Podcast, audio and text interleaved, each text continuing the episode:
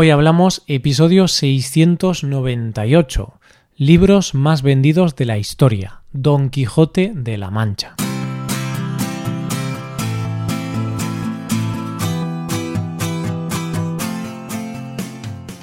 Bienvenido a Hoy Hablamos, el podcast para aprender español cada día. Ya lo sabes, publicamos nuestro podcast de lunes a viernes. Puedes escucharlo en iTunes, en Android o en nuestra página web Recuerda que los suscriptores premium pueden acceder a la transcripción completa del audio y a una hoja con ejercicios para trabajar vocabulario y expresiones. Hazte suscriptor premium en hoyhablamos.com. Hola, oyente, ¿cómo estás? Hay una frase de Groucho Marx que dice, encuentro la televisión muy educativa. Cada vez que alguien la enciende, me retiro a otra habitación y leo un libro. Esta frase es perfecta para nuestro nuevo tema del mes. En los lunes de octubre vamos a ir conociendo libros, pero no simples libros, sino los más vendidos de la historia. Empezamos. Hoy hablamos de Don Quijote de la Mancha.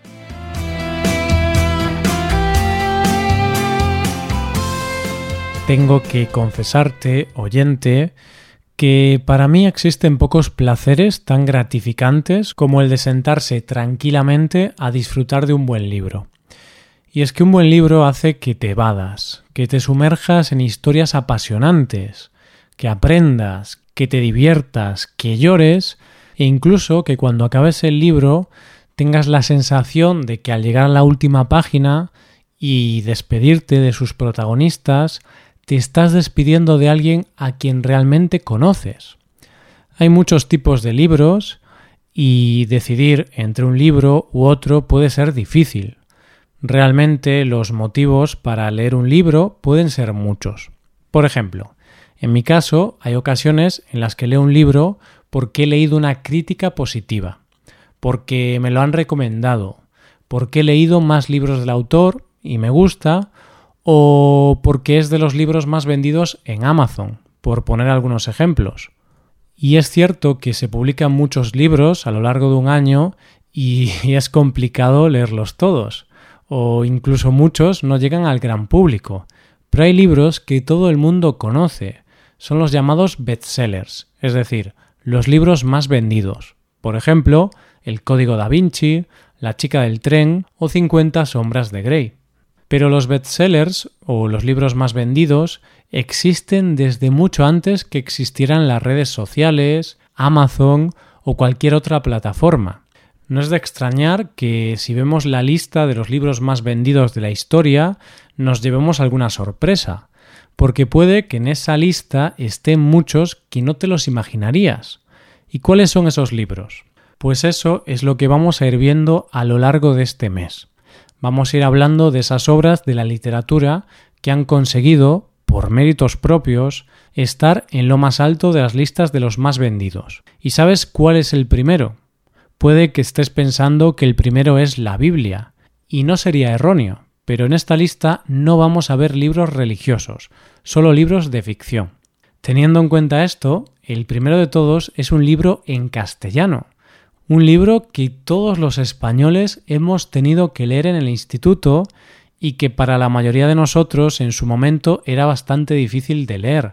Hablo de Don Quijote de la Mancha, de Miguel de Cervantes. Y la verdad es que el puesto de libro más vendido se lo ha ganado a pulso, porque sus datos de ventas son la envidia de cualquier autor. Desde que se publicó en 1605, se calcula que se han vendido más de 500 millones de ejemplares y se han publicado 690 ediciones diferentes en distintos idiomas. ¿Y sabes a cuántos idiomas distintos se ha traducido este libro? Vas a alucinar. Se ha traducido a más de 140 lenguas o variedades lingüísticas distintas. Si preguntas a cualquier español, posiblemente te dirá que lo ha leído y casi todos los españoles tienen una copia en su casa, la hayan leído o no. Pero lo que te puedo asegurar es que si le preguntas a cualquier español cómo empieza la novela, sin ninguna duda te dirá en un lugar de la Mancha, de cuyo nombre no quiero acordarme. Pero, ¿de qué va el Quijote? ¿qué tiene de especial para haber conseguido este puesto? Don Quijote de la Mancha es una novela escrita en 1605 por Miguel de Cervantes. Y en un principio se publicó bajo el título El ingenioso hidalgo Don Quijote de la Mancha. Ya en su momento tuvo mucho éxito y es por eso que Cervantes publicó una segunda parte en 1615 bajo el título Segunda parte del ingenioso caballero Don Quijote de la Mancha. En aquella época, las historias que tenían más éxito eran los llamados libros de caballería, donde básicamente se contaban las historias y las aventuras de los caballeros, hombres valientes y de acción, unos héroes jóvenes, fuertes y apuestos que tenían que pasar una serie de pruebas para conseguir vencer a alguien o algo y normalmente luchaban por honra o para salvar a una dama. Toda esta forma de literatura estaba basada en el honor y en una visión idealizada del héroe y del amor. Un héroe que tiene que pasar pruebas para conseguir algo o salvar a una dama. Sí, oyente, las historias siguen siendo las mismas que hace siglos, porque si te paras a pensar, podría ser el argumento de cualquier película de acción o de superhéroes de hoy en día. Esto te lo cuento porque Cervantes se basó en este tipo de libros y de historias para crear su obra. Pero no hizo una historia de caballerías típica, sino que cogió todas estas características y las llevó un grado más allá. Lo que hizo fue algo muy sencillo, visto desde la actualidad, pero sumamente complejo en aquella época. Reinventó el género y acabó con los libros de caballerías. ¿Qué hizo? Pues hizo una sátira del género, se burló de todas esas características, haciendo una obra divertida, original, en definitiva, una obra maestra. Te cuento de manera muy resumida de qué va el libro para que entiendas de lo que estoy hablando.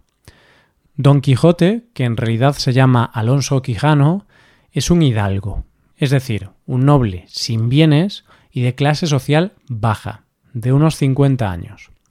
Este hombre ha leído tantos libros de caballerías que ha perdido un poco la cabeza y la visión de la realidad, se ha vuelto loco, y ahora se cree uno de ellos, cree que él mismo es un caballero, Así que, un buen día, decide que ha llegado el momento de salir a buscar aventuras, como el caballero que cree que es, y para eso se pone una vieja armadura y monta a su viejo caballo, Rocinante. Todo caballero necesita una dama por la que luchar y a la que amar, así que él se acuerda de una mujer a la que vio una vez, Dulcinea del Toboso. Al principio sale solo a buscar aventuras, pero después decide buscar a un acompañante, a un escudero, es decir, una persona que ayuda a los caballeros. Él elige a un labrador un poco ignorante llamado Sancho Panza.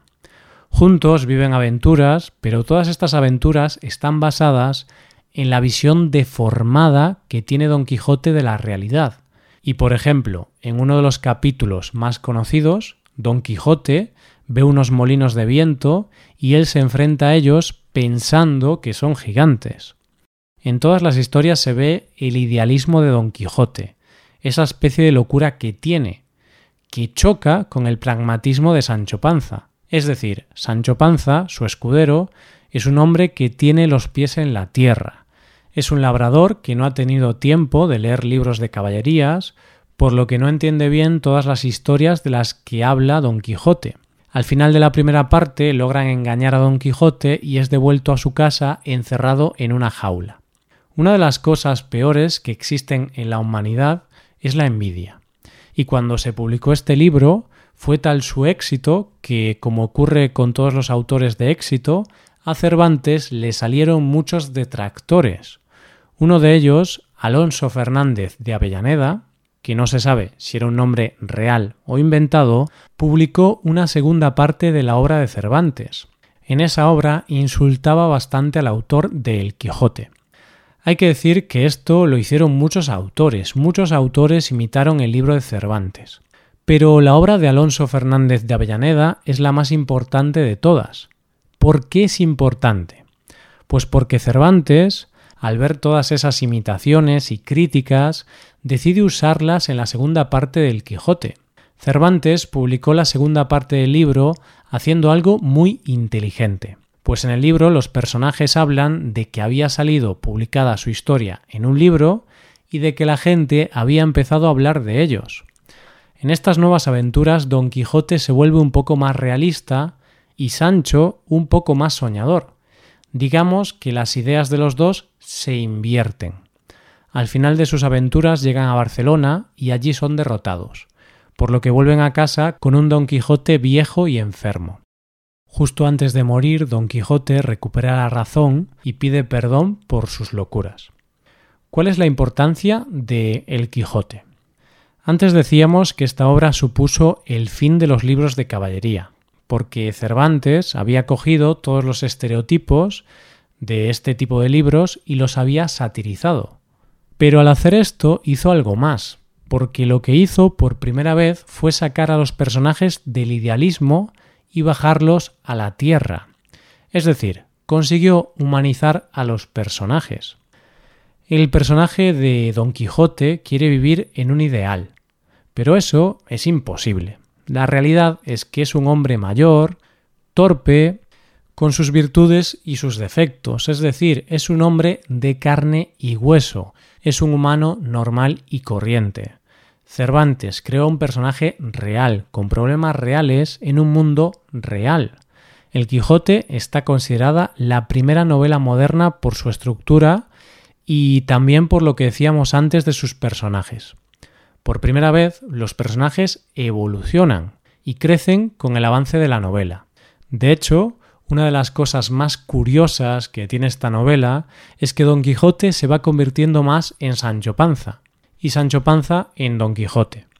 Porque Sancho Panza se empieza a creer las locuras de Don Quijote, pero Don Quijote poco a poco comienza a recuperar la cordura. En los libros de caballerías lo único importante era la acción y las aventuras. Por este motivo los personajes eran estereotipos, pero Cervantes rompe con este molde y crea personajes complejos. Por tanto, la acción queda en un segundo plano al lector no le importa tanto sus aventuras, sino qué va a pasar con los personajes. Además, otra de las características que hizo que se considerase la primera novela moderna es lo que se conoce como polifonía. ¿Y esto qué es? esto no es más que ver la realidad desde distintos puntos de vista, no solo de una manera, lo que hace que la novela sea compleja y sumamente realista. Cuando en el instituto nos hacían leer esta novela, nos parecía pesada, larga y aburrida. Está escrita en un español antiguo, por lo que realmente es difícil de leer. Pero cuando lees esta novela de adulto, te das cuenta de que la novela es profunda, realmente cuenta una visión compleja y dura de la realidad. Cervantes hace una crítica y una burla a la sociedad. Nos presenta un personaje loco, pero bajo esa locura hay un mensaje escondido. Nos cuenta que hay que estar un poco loco para intentar cambiar el mundo, porque el mundo no se puede cambiar e intentarlo solo trae frustración y locura. Así que yo te pregunto, oyente, ¿hay que ser un loco para intentar cambiar el mundo? ¿No nos iría mucho mejor si todos fuéramos un poco Don Quijotes o si hubiera más Don Quijotes en el mundo? Esto es todo, espero que os haya gustado el episodio y espero que haya sido de interés. Muchas gracias por escucharnos. Por último, te recuerdo que puedes ver la transcripción completa y una hoja de ejercicios para trabajar vocabulario y expresiones en nuestra página web. Ese contenido solo está disponible para suscriptores premium. Hazte suscriptor premium en nuestra web hoyhablamos.com. Nos vemos mañana con un episodio de Cultura Española. Muchas gracias por todo. Pasa un buen día. Hasta mañana.